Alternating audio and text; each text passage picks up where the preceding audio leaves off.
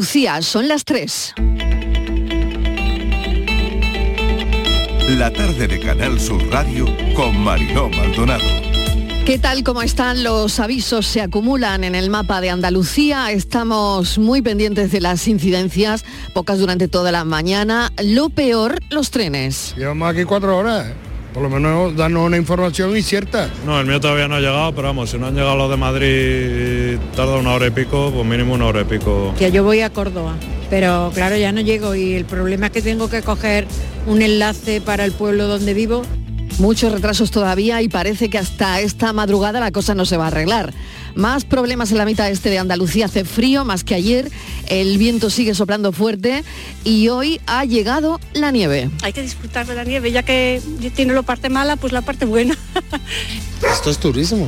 Buen calzado, buena ropa de abrigo y nada más, a caminar. Los riegos, el agua que queda en pantanos. En casa calentita, más bien que la puñeta, ¿eh?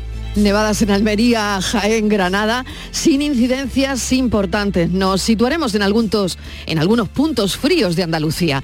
Nuestra primera historia de la tarde pasa por Fitur, la Feria Internacional del Turismo que se ha inaugurado hoy. Andalucía recibió más de 30 millones de turistas el año pasado. La previsión es batir ese récord este año, verán, las ganas de viajar y el ahorro acumulado durante la pandemia marcaron los resultados del turismo en el 2022 a pesar de la confianza que el consumidor, bueno, pues todavía esa confianza del consumidor no ha ido al alza, la verdad. La gente después de todo lo que nos ha pasado han priorizado el gasto en ocio y ahí están las escapadas y se han tenido que recortar lo han hecho en otra cosa. La demanda extranjera también registró una fuerte recuperación con mayor intensidad de ingresos que de afluencia. En el año 2022 se calcula que llegaron 72 millones de viajeros al país. Todo esto, los números dicen que el turismo supuso el 61% del crecimiento de la economía española en 2022. Así que hay que potenciar todo lo que desde aquí, desde Andalucía, aportamos a esas cifras. Y eso en parte se hace en Fitur, está ocurriendo ahora mismo. Así que conectaremos enseguida para contarles eh, detalle de cómo ha transcurrido la mañana con el lío de trenes, con el lío de trenes que tenemos. Y bueno, pues imagínense quién ha llegado y quién no ha llegado. Lo veremos enseguida. Y también hoy nos vamos a detener en la figura del guía turístico, porque creo que es un oficio muy enriquecedor ¿Cómo le contamos Andalucía a la gente? Cuando vamos a un sitio, la verdad es que lo queremos ver todo, pero claro, a todo muchas veces no, no da tiempo, no llegamos. Y de ahí la figura del guía turístico, en la que hoy nos vamos a fijar en el programa, que son quienes saben por dónde empezar. Queremos conectar también Sierra Nevada con todo lo que es hoy actualidad. Hoy que hablamos de Fitur y de Nevada, Sierra Nevada no siempre fue como la conocemos y hablaremos de ello en el programa. Y avanzarles que hoy viene Nacho Gay, director de Vanitatis, al programa con todo lo que se ha liado estos días en las crónicas de sociedad desde Vargas Llosa, Presley, Tamara, pasando por Shakira. Nos preguntamos si la prensa del corazón se está revitalizando o no ha dejado de estarlo nunca. ¿Le estamos dedicando mucho a una canción? ¿Tienen los directores de las revistas guardados en el cajón exclusivas esperando el momento de sacarlas o eso ya no se da con tanta frecuencia? Bueno, todo eso queremos saber. Bienvenidos a la tarde.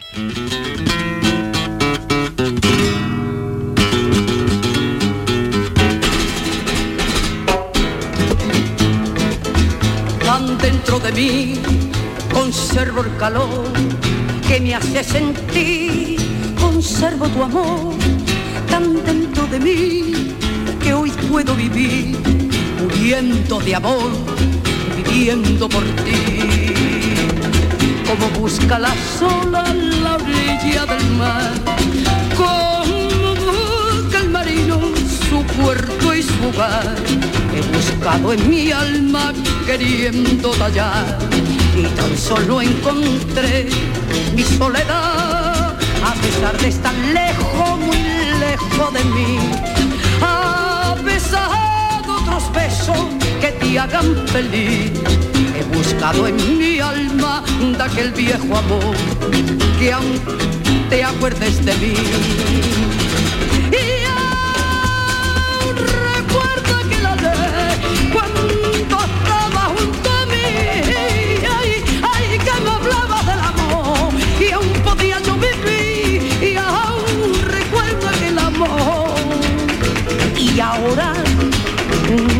mm, de mí. Le he pedido al silencio que me hable de ti. Y he bajado en la noche queriéndote unir. Y al ruido del viento le he oído decir tu nombre, Guandalín. Y aún recuerdo aquel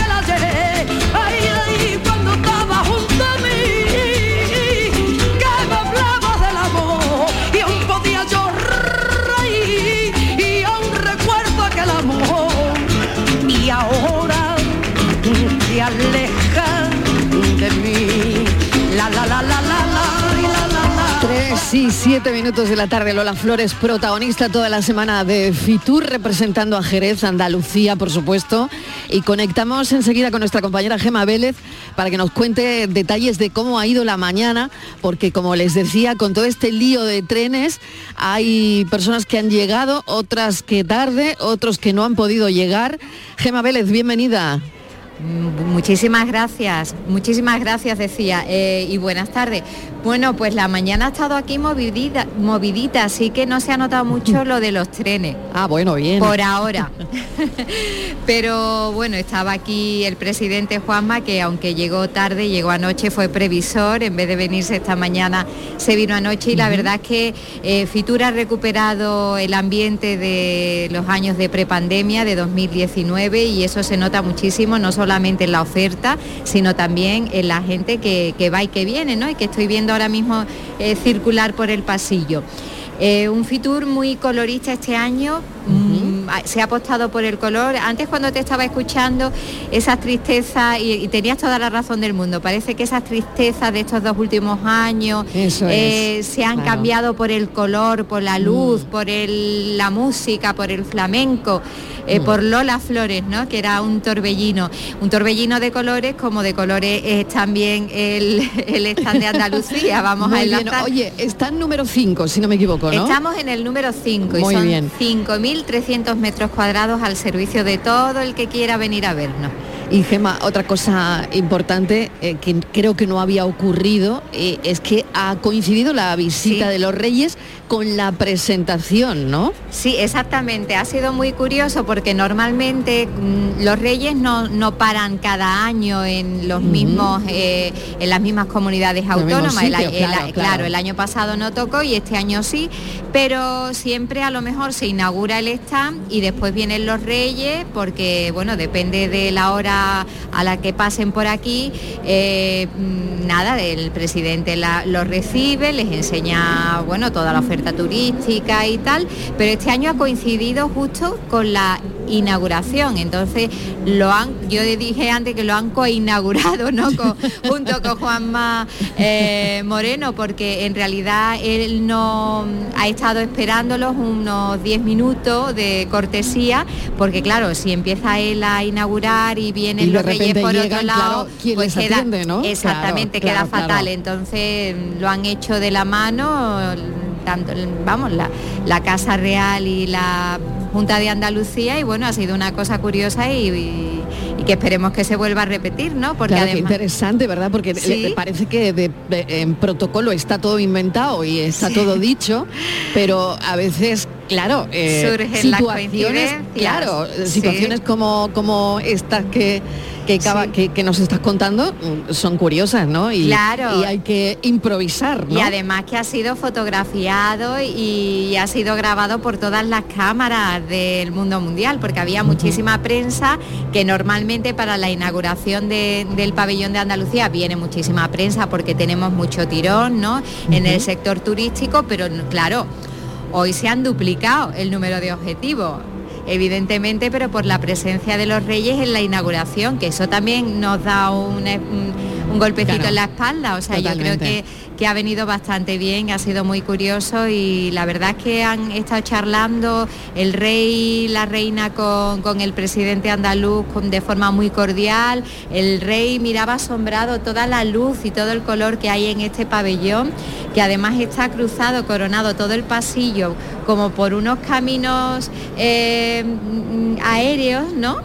De colores que, que llevan luces que parecen los de los de ay cómo se llama se me he quedado ahora en blanco Futurista, ¿no? sí Como- como muy sí. futurista pero que te llevan como al destino que tú eliges en, en 0,2 ¿no? Ah, bueno, qué en un mega interesante. en un megasegundo Sí, sí. no no eh, muy de realidad virtual sí, es todo muy de ¿no? realidad virtual Porque es y- un, claro, es un mm, Fitur también donde se está apostando por el eh, por turismo, nuevas- sí, claro, por la y la tecnología, forma, claro. mm, Hay muchísima tecnología, hay pantallas interactivas, hay formas de, de conocer sitios con las gafas de eh, Realidad virtual, de realidad ¿no? Mm. virtual para acercarte al destino.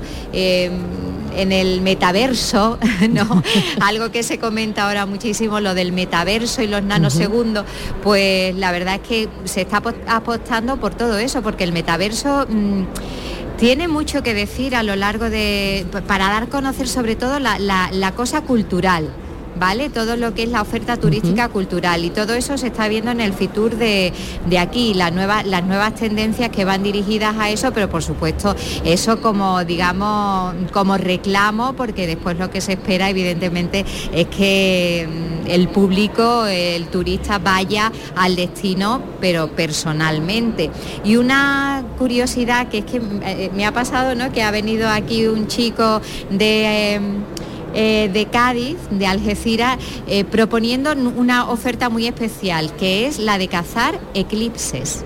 Ah, qué bueno. Que eso no lo había oído yo nunca No, jamás. yo en la vida, en la vida. Sí, sí, ha sido una cosa, pero digo yo, bueno, en vez de cazar eh, tornados como en Estados Unidos, Claro. ¿no? O tormentas, ¿no? Que se da mucho, pues no, se cazan eh, eclipses. Entonces ellos tienen una página web, es, un, es este chico es un emprendedor gaditano que, que tiene como socio a un eh, astrólogo iraní y entonces van localizando los mejores momentos de- del eclipse. Por ejemplo, a, a mí me ha dicho que en 2027 hay, hay un eclipse total en España que va a llegar incluso hasta Egipto. Qué barbaridad. Y que tú, bueno, eh, entras en la página web, que os la voy a decir por si acaso. Sí, le sí, claro que interesa, sí. Hombre, eh, que se está muy bien. llama... Tiene una entrevista de Sí, entrada, sí, ¿eh? sí, no, no, no, sí, a mí me ha, me ha sorprendido muchísimo. Se llama Sí. Eclipse 26, 27, 28 porque serán los eclipses que mejor se van a visualizar desde España y bueno tú eh, te adentras Oye, sí, ya sí. veo a muchos oyentes, visualizo, mejor dicho, a muchos oyentes de la tarde eh, metiéndose en la página para ver. Sí, sí, para sí, ver porque va, además ¿no? ellos lo que, o sea, no te cuesta nada, sino ellos te dicen cómo hacerlo, dónde, dónde lo puedes ver mejor, con qué material para protegerte la vista. Claro. Y, y te dan todas las pautas a seguir. No sé ya si hay algo, si organizan excursiones determinadas, ¿sabes? Ya eh, eso me he quedado ahí un poco porque no me ha dado tiempo Bueno, de hablar mucho de con él. eclipses, Sí, sí. turismo de cazar eclipses, la verdad. Ah, bueno, as- qué as- interesante. bueno, no solamente ya se puede visitar eh, el espacio, ahora ya el espacio lo traemos aquí y encima Mm, lo claro. observamos como una actividad más turística. Gema, ¿qué de novedades? Oye, qué bien. y- Muchísimas, Y, sí. que esto acaba de arrancar. O sea que me imagino que de aquí a nada, ¿eh? Sí. Bueno, pues. Acaba de tendremos- arrancar y, y además yo creo que es un año muy especial porque está Mm. Lola Flores, por- porque está también el año de Picasso, que vamos a poder ver obras de Picasso aquí en, en el stand en el stand de Málaga. Eh, tenemos los premios mm, Carmen de cine andaluz que se han presentado hace un rato aquí. Es un Fitur muy cultural, un Fitur muy moderno, un Fitur muy alegre y un Fitur con muchísimo color. Yo estoy encantada. Gema Vélez, muchísimas gracias. Gracias Un a beso y volveremos a conectar. Un gracias. beso. Cuídate mucho. Chao.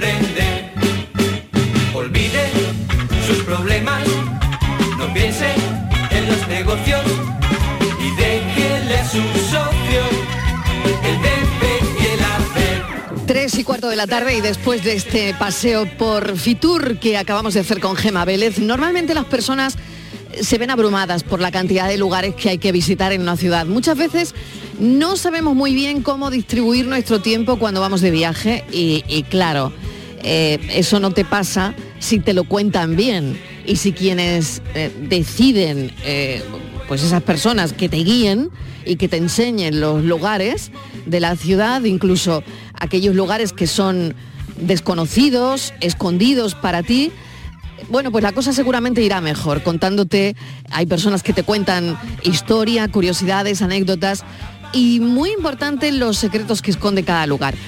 Con todo esto nos hemos preguntado cómo le contamos Andalucía a los miles de viajeros que pasan por nuestra comunidad autónoma cada año, ¿no?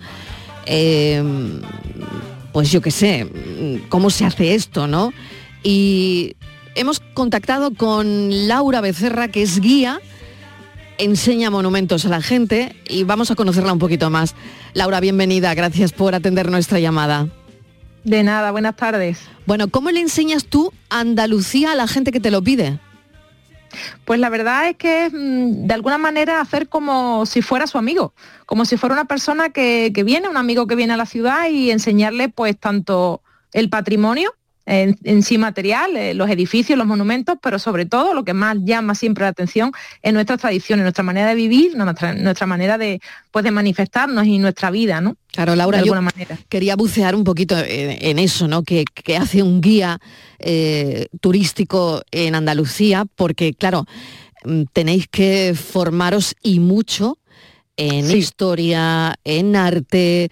eh, ¿Cómo se funciona? A ver.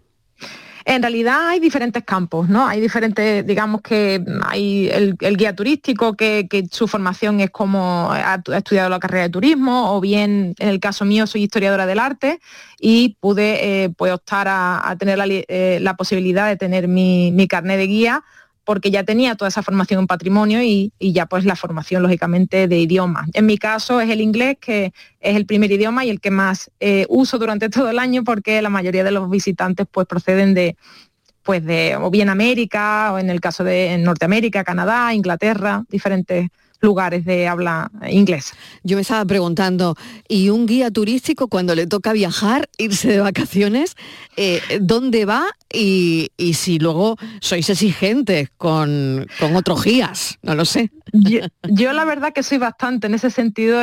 pro- procuro no decir que soy guía porque Ah, bien, comprendo desde la otra, desde la otra perspectiva cómo, cómo puede llegar a lo mejor a, a tensionar la persona porque vea a lo mejor esa sensación así de, de, de- de tensión, ¿no? De, de sentirse un poco abrumado. No, yo siempre procuro, de- si ya a lo mejor sale la conversación, decirle, pues sí, pues yo también soy compío, soy, soy guía. Procuro siempre dejar que la persona pues desarrolle su trabajo y, y bueno, suelo preguntar, pero normalmente no soy de las personas que, que pregunten cosas difíciles, la verdad es que no. ¿Cómo, cómo tiene que ser un- el perfil de un guía turístico?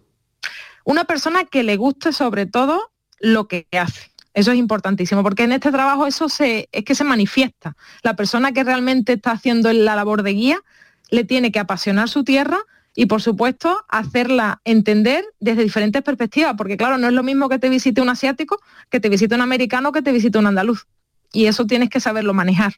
Entonces, Claro. creo que es tener Claro, justo te iba a esa preguntar. posibilidad, ¿no? Claro, te iba a preguntar eso, Laura. eh, qué diferente es enseñarle eh, Andalucía a un andaluz, ¿no? Y, y sobre todo Claro. porque, por ejemplo, en mi caso, hay sitios que Sí. los andaluces no conocemos, sitios que valen muchísimo la pena, pero claro, somos de aquí. Y claro, eso marcará una diferencia, ¿no? A cuando eh, tienes a una persona extranjera que no ha o que visita por primera vez Andalucía.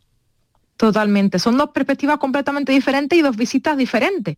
Aunque parezca que, el, que la- el, digamos, el trabajo de guía es más o menos no, cierto monotonía, a lo mejor pueden llegar a, a entender las personas que siempre se explican las mismas cosas, pero en realidad cada visitante, aparte de que te hace que en- entender o te hace incluso aprender sobre, sobre lo, propio tuyo y lo, que trae, eh, hay que hacer una perspectiva diferente, porque al andaluz hay que enseñarle pues ese segunda Sevilla o esa segunda Granada o esa segunda Córdoba, ¿no? Es decir, eh, hay que presentarle todo aquello que a lo mejor no, no está tan visto, no, no es tan común a ellos o no están tan hechos a ellos. Y esos son tours diferentes, ¿no? un tour más específico, o tour a lo mejor de un monasterio, o tour a lo mejor de una iglesia eh, que no se han, se han parado muchas veces frente a ella, pero nunca la han visitado en su interior y hay mucho que descubrir sobre ella.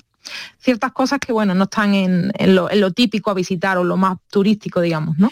¿Qué lleva un guía turístico? ¿Tú, tú qué llevas en tu día a día? Mm, cosas que lleves contigo. A ver.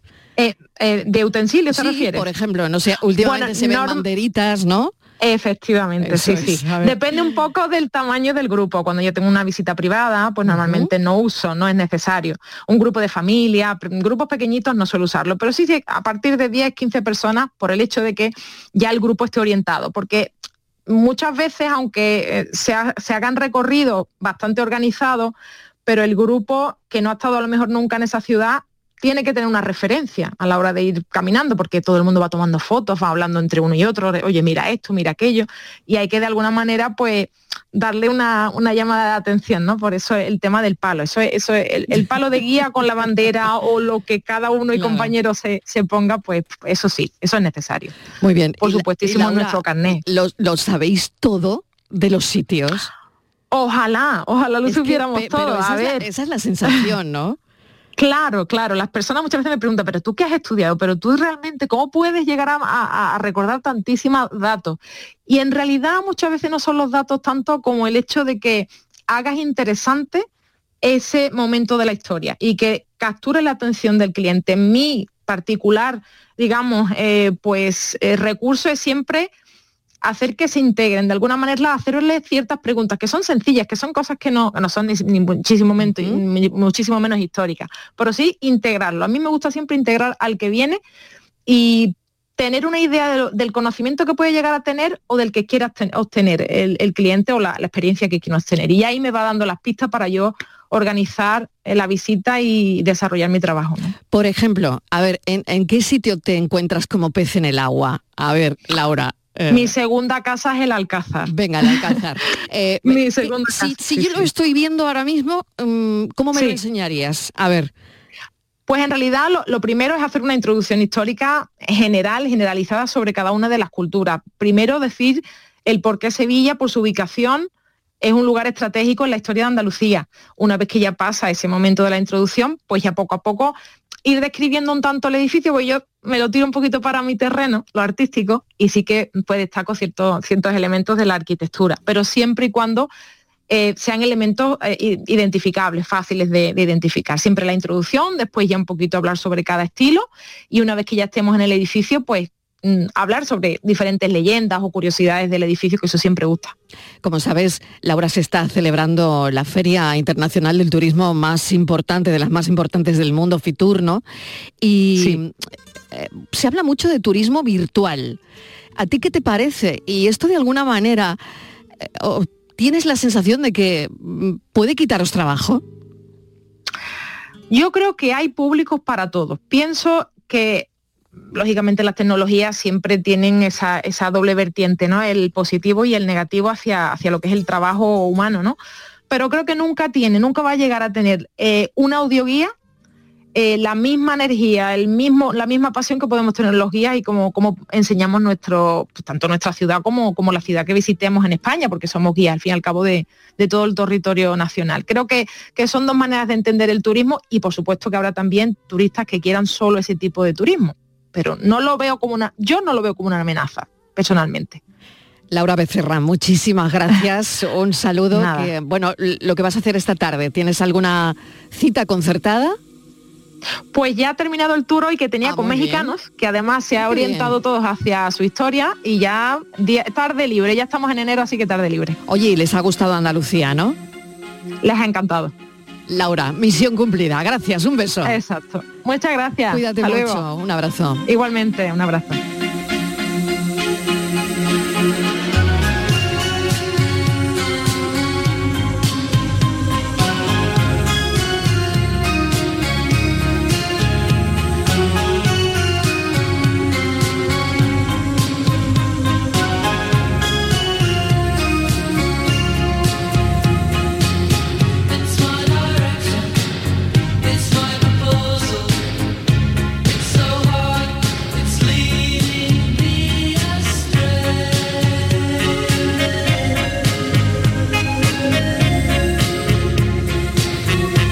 3 y 25 minutos de la tarde se cumplieron los pronósticos si ha nevado, algunas carreteras cortadas, uso de cadenas obligatorio, en fin, lo que trae la nieve. Nos vamos a dedicar ahora a la nieve a la vuelta de esta pequeña pausa.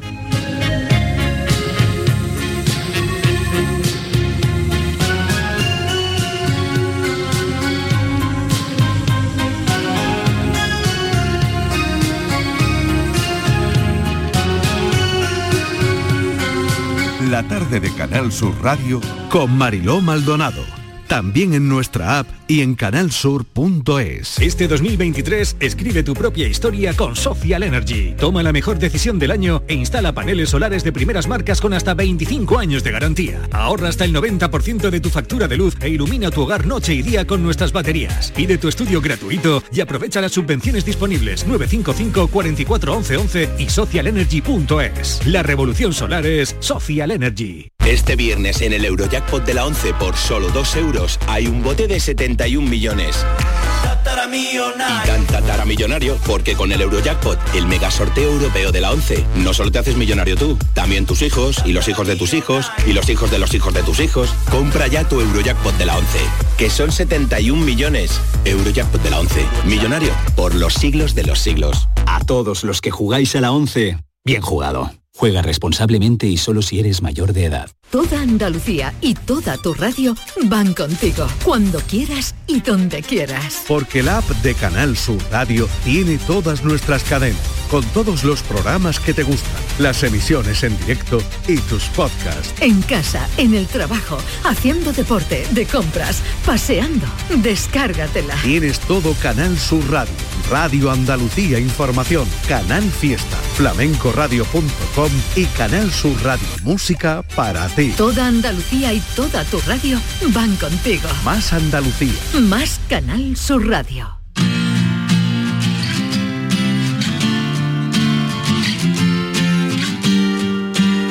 La tarde de Canal Sur Radio con Mariló Maldonado. La nieve pinta de blanco las sierras de la provincia de Jaén es donde nos detenemos ahora porque se cumplieron, como les decía, los pronósticos y ha nevado, algunas carreteras cortadas, uso de cadenas obligatorio. Las primeras nevadas del invierno han caído esta madrugada, como les decía. Nos detenemos en la Sierra Jienense, en Santiago Pontones, eh, porque ha amanecido en, en blanco, blancos los tejados las calles y el campo. Ha sido necesario a primera hora la quitanieves para abrir camino en las carreteras. Vamos a preguntárselo a su alcalde, a Pascual González Morcillo, alcalde de Santiago Pontones. Bienvenido. Hola, buen bienvenido. Bueno, ¿cómo está la situación a esta hora, alcalde? Bueno, ahora está un poco mejor. No ha nevado, la verdad, mucho, unos entre 7 a 10 centímetros lo que sí es verdad que anoche hacía bastante viento, ráfagas de 60 kilómetros por hora y bueno, las temperaturas mm, ahora mismo hay menos 3 grados bajo cero en Santiago de la Espada, las temperaturas son, son bajas, lo que hacen que, sea no mucha cantidad de nieve, pero helada, ¿no? Prácticamente hielo y hay que tener extremar las precauciones a la hora de, pues, de de caminar o de conducir. Y con las nevadas se rescatan y reproducen em, viejos problemas, imaginamos también, ¿no? Sí, bueno, siempre es verdad que, este año ha tardado bastante, no es habitual que, a esta fecha apenas ya no ha nevado prácticamente y son habituales que, que lleven mayor cantidad pero sí las dificultades en la movilización, en temas de este, esta noche ha habido algún corte de, energía eléctrica, bueno, pues reaparecen, van a aparecer algunas, algunos efectos que, traen consigo la inclemencia meteorológica. Pues alcalde, no sé si le quiere decir algo a su pueblo desde aquí, porque lo decían, ¿no? Año de nieves, año de bienes.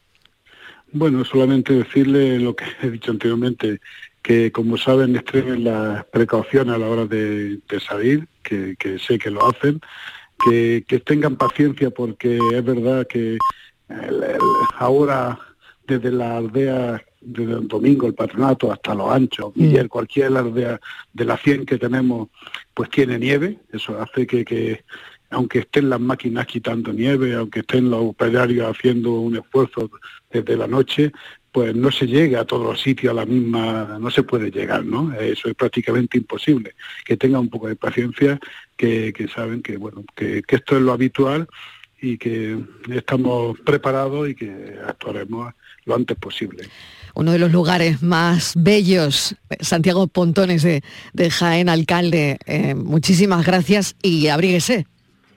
Pues gracias a Canal Sur por estar, bueno, por esta entrevista, dar a conocer también, como bien dicen, no solamente eh, la climatología que da Nevada, pero también unos paisajes únicos, Únicos. unos paisajes Mm. que, que- que hacen que, que también sea un atractivo, seamos un oasis dentro de la provincia de Jaén, de, de no solamente bar de olivos, sino también alta montaña, nieve, transhumancia y todos estos elementos, bueno, que es Santiago Pontones. Que lo hacen exclusivo y diferente hoy que hablamos de turismo. Alcalde, gracias, un beso. Nos situamos a las 3 y 31 minutos en Málaga, concretamente en Alfarnate, las primeras nevadas del invierno. También ha llegado a la provincia de Málaga. Se espera que a partir de hoy eh, se registren ahí eh, las jornadas más frías del año. Alfarnate ha amanecido esta mañana también con las calles cubiertas de nieves. Alcalde de Alfarnate, Juan Jesús Gallardo, bienvenido. Hola, buenas tardes. Bueno, ¿cómo Muchas ha gracias. ido? ¿Cómo ha ido la mañana? Pues la verdad, muy bien. Hoy con la nieve hemos estado entretenidos toda la mañana. Bueno, sobre todo porque eh, esto suele ocurrir en Alfarnate o no. Sí, la verdad que mm, casi todos los años, mm, uno o dos días al año nos suele visitar la nieve. Sí, ¿no? O sea que mm, este año se ha atrasado, se ha adelantado, alcalde. La verdad que suele ser siempre por estas fechas. Enero, febrero siempre Sí. son los meses que donde se dan más las nevadas. O sea que tampoco nada que no haya ocurrido antes, ¿no? No, no, además este año ha sido leve, pero bueno, teníamos muchas ganas también de la nieve, estábamos dudosos a ver si podía nevar o no, y esta mañana nos levantamos con la, nos levantamos la sorpresa de ver todo el pueblo cubierto de blanco. Bueno, y, y sobre todo, alcalde, lo que usted decía, ¿no? Esta mañana, pues gente pasándoselo bien, ¿no? Con la nieve. Pues sí, la verdad que sí, que siempre para los más jóvenes y los no tan jóvenes, pues un motivo de diversión y la gente lo suele celebrar mucho cuando viene la nieve. Muy bien. ¿Alguna precaución que quiera contarnos, alcalde? Pues la verdad que no, que tenemos la- el día tranquilo, no hemos tenido, quitando los días anteriores que sí hemos tenido con el tema del viento, hemos tenido más problemas con los árboles y demás, pero de momento no. Y además que la nieve, como fue un manto leve, ha ido desapareciendo y ya la nieve queda, queda casi toda parte en la sierra y vamos, queda ya poca nieve. Bueno, pues es importantísimo, la verdad. Y nada, disfrutar de, de la nieve. Esperemos que el viento termine amainando y, y, bueno, y frío, temperatura que tienen ahora, alcalde. Pues ahora estamos en torno a 2-3 grados. Bueno, o sea que todavía no están bajo cero.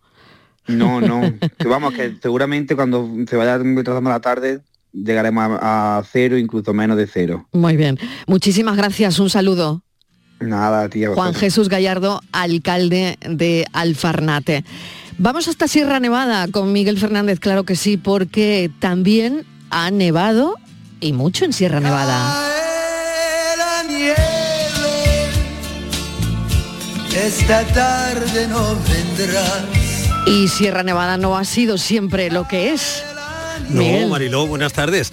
La nieve es hoy noticia en muchos lugares de Andalucía, como estamos viendo, la llegada del manto blanco ha alterado la rutina de mayores y pequeños. Sin embargo, en esta tierra de contrastes que es la nuestra, la nieve forma parte de ese día y cuando escasea o se hace rogar, puede convertirse incluso en una preocupación. Hasta hace medio siglo, Sierra Nevada disfrutó de lo que se llamaba nieves perpetuas, o sea, que era el único lugar del sur de Europa que permanecía con nieve todo el año. No obstante, ese carácter perpetuo provocaba alguna que otra discusión entre los científicos. No se podía asegurar, decían, que la nieve hubiera estado siempre en este macizo perteneciente al sistema penibético, el de mayor altitud de toda la Europa occidental después de los Alpes.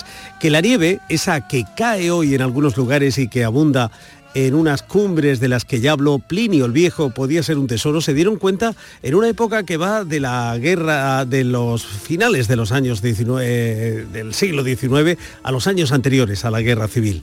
De, de- de entonces datan, por ejemplo, las primeras infraestructuras como el tranvía que subía desde Granada, la carretera de acceso, el refugio de montaña o el albergue universitario que diseñaron los arquitectos Prieto Moreno y Francisco Robles. Tras la contienda civil, algunos de esos edificios acogen a los primeros esquiadores, pero también a soldados que se entrenan en un paisaje agreste para defender a la patria. Entre las actividades de invierno que el Frente de Juventudes organiza para las falanges juveniles de Franco, descuella la de los albergues de alta montaña. En Granada y en el albergue Capitán Fernández, instalado por la delegación provincial en las altas cumbres de la Penibética, los flechas se adiestran en el manejo del esquí. La España que se prepara para convertirse en una potencia turística no desdeña los atractivos de Sierra Nevada. Franco en persona compromete inversiones y esfuerzos para la futura estación. En Sierra Nevada, Su Excelencia se informa de las posibilidades turísticas de esta estación de nieve, la más meridional de Europa, y del plan para la creación de un centro investigador de rayos cósmicos, radioactividad y televisión. Sierra Nevada tiene en aquellos años una dura competencia. Algunas estaciones españolas, y no digamos las del extranjero, le llevan una cierta ventaja. A mediados de los 60 llegan los primeros equipamientos técnicos. Al corazón de Sierra Nevada, donde se ha levantado una pequeña ciudad de invierno a más de 2.000 metros de altitud, llega el ministro de Información y Turismo acompañado por el director general de Empresas y Actividades Turísticas y autoridades granadinas.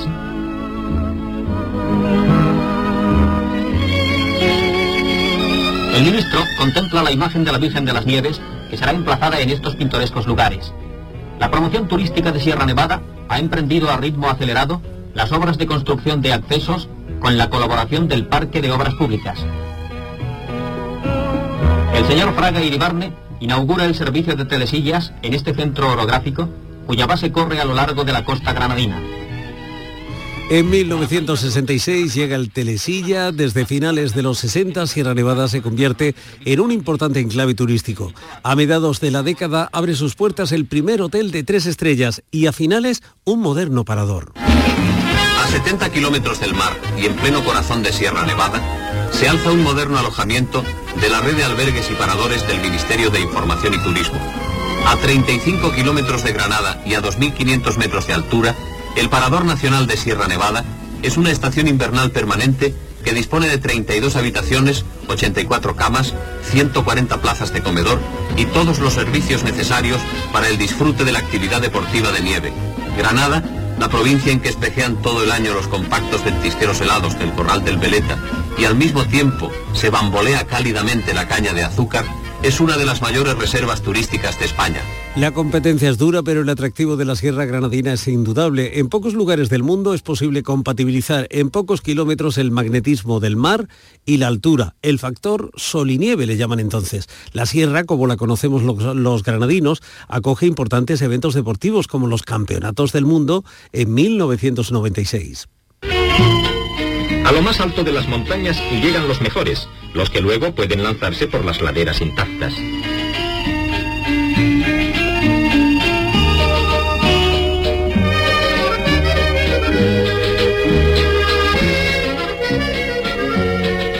Al placer de patinar por estas bellas laderas se une el disfrute de horizontes constantemente renovados por los caprichos de la nieve. Y como en la canción podríamos decir aquello de y ahí está, y ahí, ahí está, viendo pasar el tiempo, ahí sigue Sierra Nevada luciendo con señorío su nieve cuando la tiene, convertida en un enclave imprescindible en la oferta turística de Andalucía. Y una vez preparados, ¿quién dijo vértigo? En Sierra Nevada hay más de 100 kilómetros esquiables en otras tantas pistas balizadas a las que se puede acceder utilizando los remontes, mientras vamos disfrutando de un espectacular paisaje.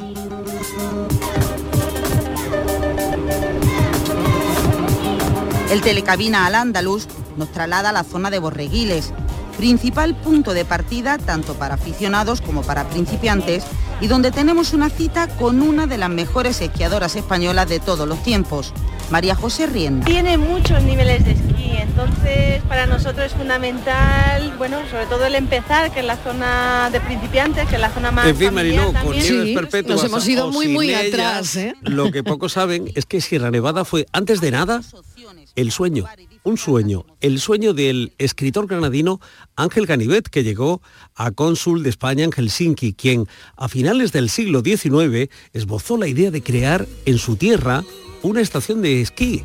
Había nacido la Finlandia, la Finlandia andaluza. Esta es la historia de Sierra Nevada. Hoy hemos querido bucear en ella con Miguel Fernández. Miguel, muchísimas gracias. Me voy a por café. Muy bien, pues hasta las 5.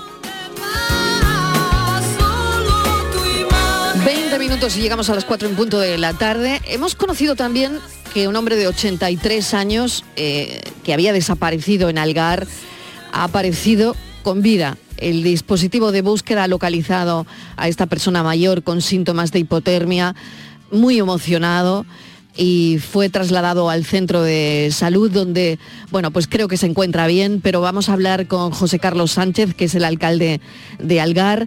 José Carlos, bienvenido, gracias por atender nuestra llamada. Muy buenas tardes, muchísimas gracias a ustedes. Bueno, queríamos saber cómo está este hombre de 83 años que ha estado con el frío que ha hecho, madre mía, con el frío que ha hecho toda la noche y ha estado a la intemperie toda la noche. Bueno, pues gracias a Dios, pues eh, ha sido una noticia de las mejores que se podía esperar, que, Desde luego. que, se, que se recuperara el cuerpo con, con vida. Y bueno, desde ayer por la tarde, pues han estado rastreando toda la zona. El señor vino a coger espárrago a, al término municipal de Algar y bueno, y se perdió en el, monte y ya no supo dónde, dónde ir. Y bueno, ha estado toda la noche como bien has dicho, una noche de la, creo que ha sido de las más frías ya de- del invierno y gracias a Dios, pues bueno, la- las fuerzas y cuerpos de seguridad y, y- todos los dispositivos que ha habido, bomberos, eh, voluntarios, vecinos y sobre todo la, la Guardia Civil de Algar han hecho una labor in- inmejorable para recuperar eh, al vecino este y, que, y verlo con vida. Claro, se desorientó, por lo visto, como usted está contando, cuando llegó eh, por la mañana a, coger, a buscar espárragos y ya no supo salir del monte, ¿no? Eh, ¿Cómo lo han podido localizar? ¿Se sabe cómo lo han localizado, alcalde? Bueno, eh, me han dicho, me comentan que, que la han localizado porque han hecho un rastreo un poco por la zona y, y ha sido la casualidad que lo han visto, no es que porque han hecho un rastreo, bueno, ellos habrán hecho su Con drones, para- creo, ¿no? Claro, Con drones. Claro, y, pero no, lo, lo ha encontrado un vecino. Lo ha Ajá. encontrado un vecino que también estaba por la zona, según me comentan, y, y la verdad que, que ha sido una casualidad. Dice que el hombre estaba eh, en- con una hipotermia muy grande y además eh, muy emocionado de ver que, que- que estaba con vida. Claro, sobre todo cuando, cuando vio a alguien, porque después de toda la noche me imagino cómo habrán sido esas horas y lo larga que se le habrá hecho la, no- la noche a este hombre, ¿no? Pues alcalde, eh, una buena Así noticia. A veces tenemos que buscar dónde están las buenas noticias. Hemos encontrado una. Este hombre se encuentra bien, salió a buscar espárragos, le cogió la noche, no supo salir del monte y lo han encontrado esta mañana vivo, con hipotermia pero bien. Así que se estará recuperando. Alcalde, muchísimas gracias. Así es, bueno, para nosotros ha sido una satisfacción muy grande y de nuevo le doy las gracias a todas las los fuerzas, las fuerzas del cuerpo de seguridad y a todos los dispositivos que han estado en la zona porque han hecho una, una gran labor. Yo lo único que le deseo que se recupere pronto y que por lo menos esta noche se coma una tortillita de espárrago y que la siente bien. Totalmente, ya que fue a coger los espárragos, que esta noche se prepare una tortilla. Ojalá que se ponga bien cuanto antes. Alcalde, muchísimas gracias, un saludo.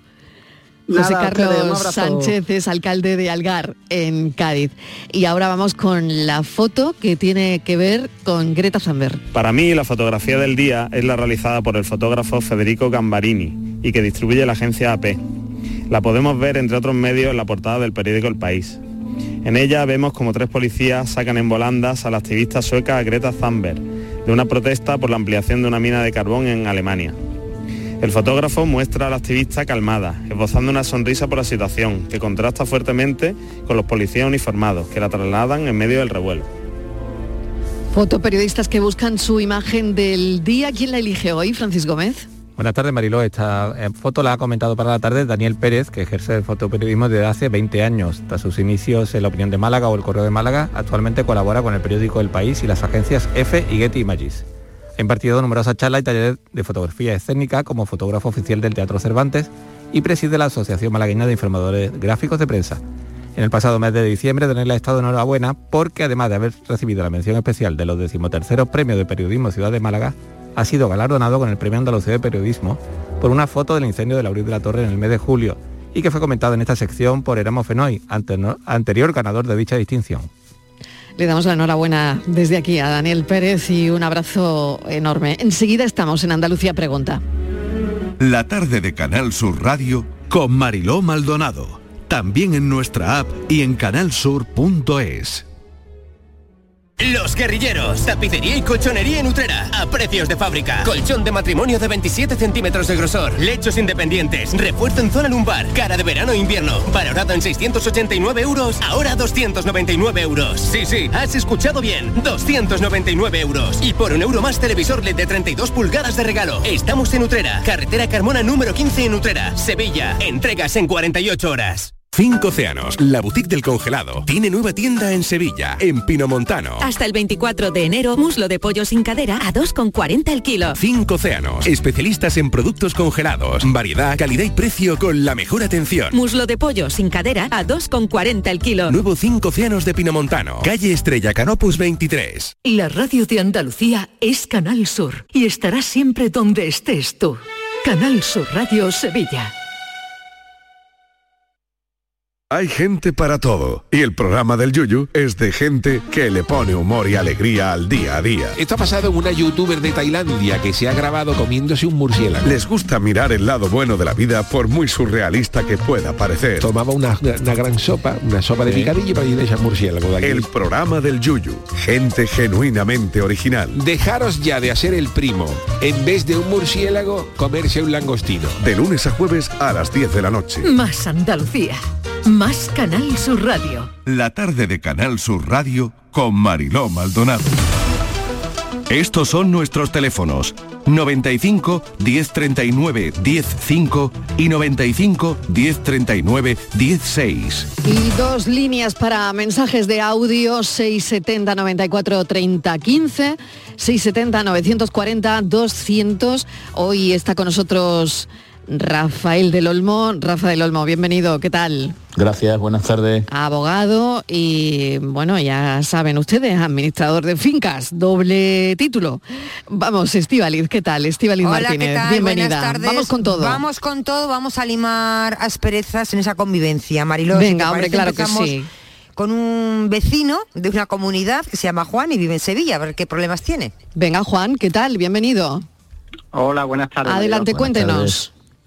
Buenas tardes. A ver, en mi comunidad, pues lo que ocurre es que hay mm, dos de los pisos, dos propietarios, aunque eh, estas dos viviendas es del mismo propietario, pues tienen una deuda que ya va ascendiendo cerca de entre cerca de 7.000 euros, entre 6 y 7.000 euros.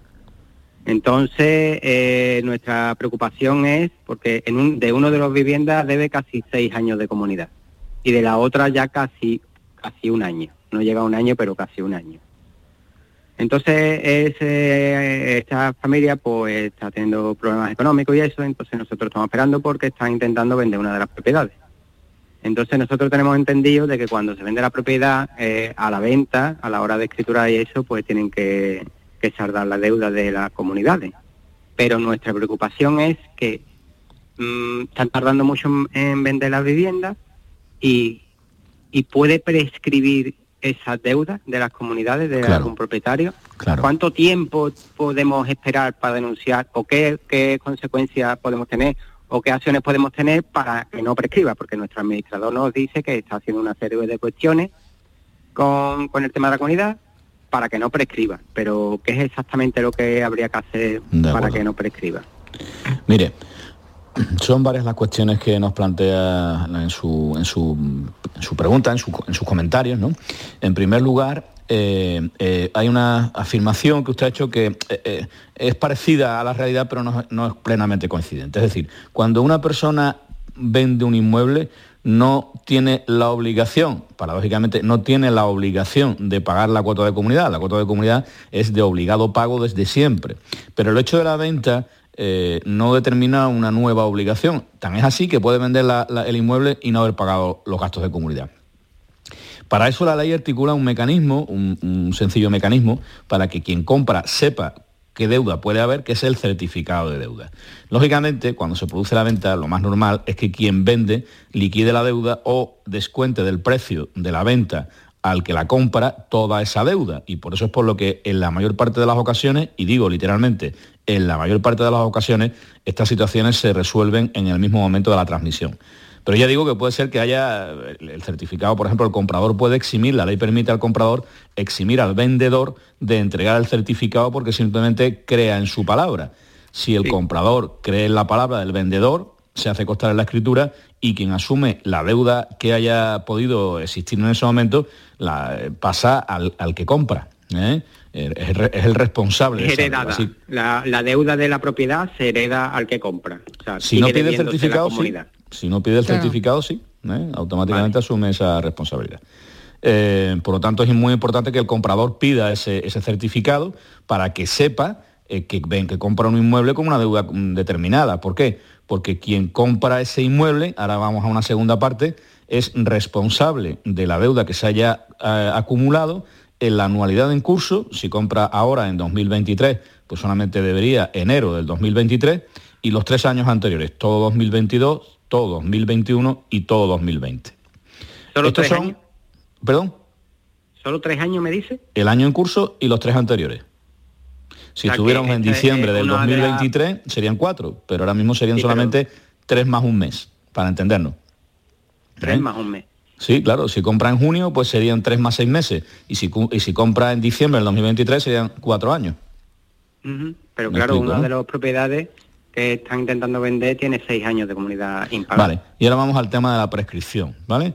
Eh, evidentemente la prescripción se debe de interrumpir y la única forma de interrumpirla es mediante reclamaciones fehacientes eh, al, al propietario que adeuda la cantidad, ¿eh? basta con un burofax diciéndole que se reclama el importe que sea, Eh, confío en que se haya realizado respecto de ese eh, eh, quinto, el, el- el propietario eh, actual es responsable de lo, mm, de lo- de- también de, la anualidad en curso y de, lo- y de las cuatro anteriores, pero además, en el caso de la transmisión, pero además también las deudas prescriben, esta es una cuestión distinta, las deudas de la, con la comunidad prescriben a los cinco años. No sé si me explico. Yo soy propietario hoy del inmueble y yo respondo de las deudas del piso por los cinco años, es decir, Cinco el año corriente y los cuatro años anteriores. Por lo tanto, si hay un sexto año y no se ha interrumpido la prescripción, ese año se había perdido. ¿Cómo se interrumpe la prescripción? Precisamente mediante un burofax, mediante un requerimiento notarial, mediante un requerimiento que se pueda acreditar realizado mediante testigos. Pero si vendo el piso, el que adquiere el piso solamente responde de la anualidad en curso y de las tres anteriores. De acuerdo. Se- lo que se ha hecho por parte de la administración es mandarle, sí, lo que se ha hecho por parte de la administración ha sido mandarles cartas certificadas con acuse de recibo. No sé exactamente si eso vale o tiene acuerdo. que ser burofax. Hombre, hay que certificar el contenido de la carta, por eso yo siempre recomiendo mandar un burofax, porque Importante, el burofax sí que acredita claro. el contenido de la comunicación.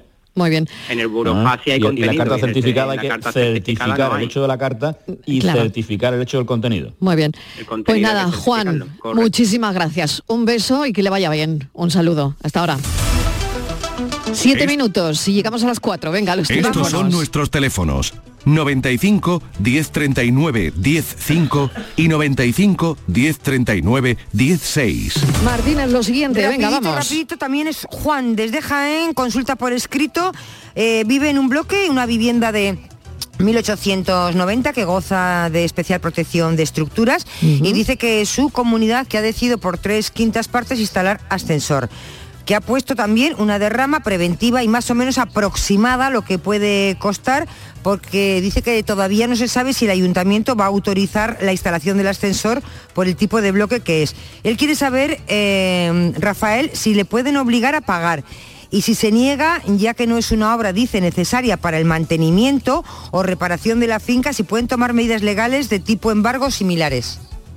Sí, sí, sí, en principio está obligado a pagar esa, esa cuota. El acuerdo de la, de la Junta es un acuerdo eh, que, por lo que está contando el, el, oyente, pues reúne todos los requisitos legales y consecuentemente vincula al propietario, aunque haya votado que no. Primer punto. Por lo tanto, debe de pagar las cuotas. Segundo, eh, mm, aquí no estamos hablando de una obra necesaria o no necesaria, sino que la ley establece que esa mayoría de tres quintos de propietarios permite la instalación de un ascensor sin entrar en la consideración de, ser necesario o no, que normalmente lo es por otra parte. Por lo tanto, el propietario podrá estar sometido a los mismos procedimientos de reclamación y llegado el caso de embargo, eh, de reclamación de las cuotas que la comunidad ha decidido girar. ¿eh? Así que tiene, que tiene que estar pendiente, tiene que estar precavido porque puede ser objeto de esos procedimientos de reclamación que, como digo, pueden conllevar el embargo de sus bienes. Tenemos una llamada de Isabel de Algeciras, la atendemos. Atento, Rafa. Isabel, ¿qué tal? Bienvenida. Hola, buenas tardes. Cuéntenos. Mire, una consulta. Con el tema ahora de los coches eléctricos, o sea, vivo en una comunidad. Bien. Un señor ha solicitado instalar, hacer una instalación en su plaza de garaje. Uh -huh. Entonces la pregunta es, mmm, habría también que modificar, digamos, el seguro de, del inmueble, porque si se mete un, una cosa extraña, no sé eso, no sé me explicarme muy bien, pero uh -huh. los vecinos qué podemos, qué responsabilidad podemos tener, si eso habría que incluirlo en el seguro de del edificio y demás, ¿verdad? Qué pregunta tan interesante, Isabel, porque claro, ahora mismo eh, eh, la gente sabe poco de esto, porque no hay mucha gente con solicitando eh, para el, el cargar, claro, claro, para cargar además, sus coches eléctricos, ¿no? Claro, eso, además yo Claro. pienso que eso tendría que estar, digamos, de acuerdo toda la comunidad para hacer esta instalación, o sea que un presidente mm, no está capacitado para autorizar eso si no tiene un consenso de los demás propietarios. Vamos a verlo, vamos a verlo, a ver qué dice Rafa. A ver. Venga, gracias. Vamos a ver. Eh, buenas tardes. En cuanto al tema del seguro, la verdad es que es una cuestión tan novedosa que yo no me lo he llegado a plantear todavía. Eh, Claro. Esta demanda de servicios se está produciendo progresivamente, pero se está produciendo de una forma también muy individualizada, ¿no? En fin, eh, habría que estudiarlo. Efectivamente, am- en, principio me, me- me inclino a pensar que sí, que esta, al ser una nueva instalación que la compañía aseguradora no ha tenido prevista en su póliza inicial, pues debería de ser dada de alta, en el, debería de, da- de darse a conocer a la compañía aseguradora para que valorara el riesgo y también en su caso incrementar algo la prima, que tampoco creo que sea eh, muy elevado porque son instalaciones nuevas, que tienen que, eh, que no deben de plantear ningún tipo de problemas en principio, etcétera, etcétera. Pero dicho esto, a la otra cuestión que plantea la oyenta, la oyente de si el presidente tiene capacidad o no tiene capacidad, esta cuestión se, se establece tan sucintamente en la ley de propiedad horizontal que no es ni el presidente ni la Junta de Propietarios la que tiene que pronunciarse sobre ello. La ley dice que basta con que el interesado comunique a la comunidad que va a hacer esa instalación para que sea eh, para que se den las, las, las, las- las Las coberturas que, que proceda, ¿no? Para que lo haga. No, exactamente. La Junta de Propietarios no tiene, no puede pronunciarse sobre el hecho de que un señor haga una conexión eléctrica para cargar su vehículo. Simplemente tiene que comunicarla.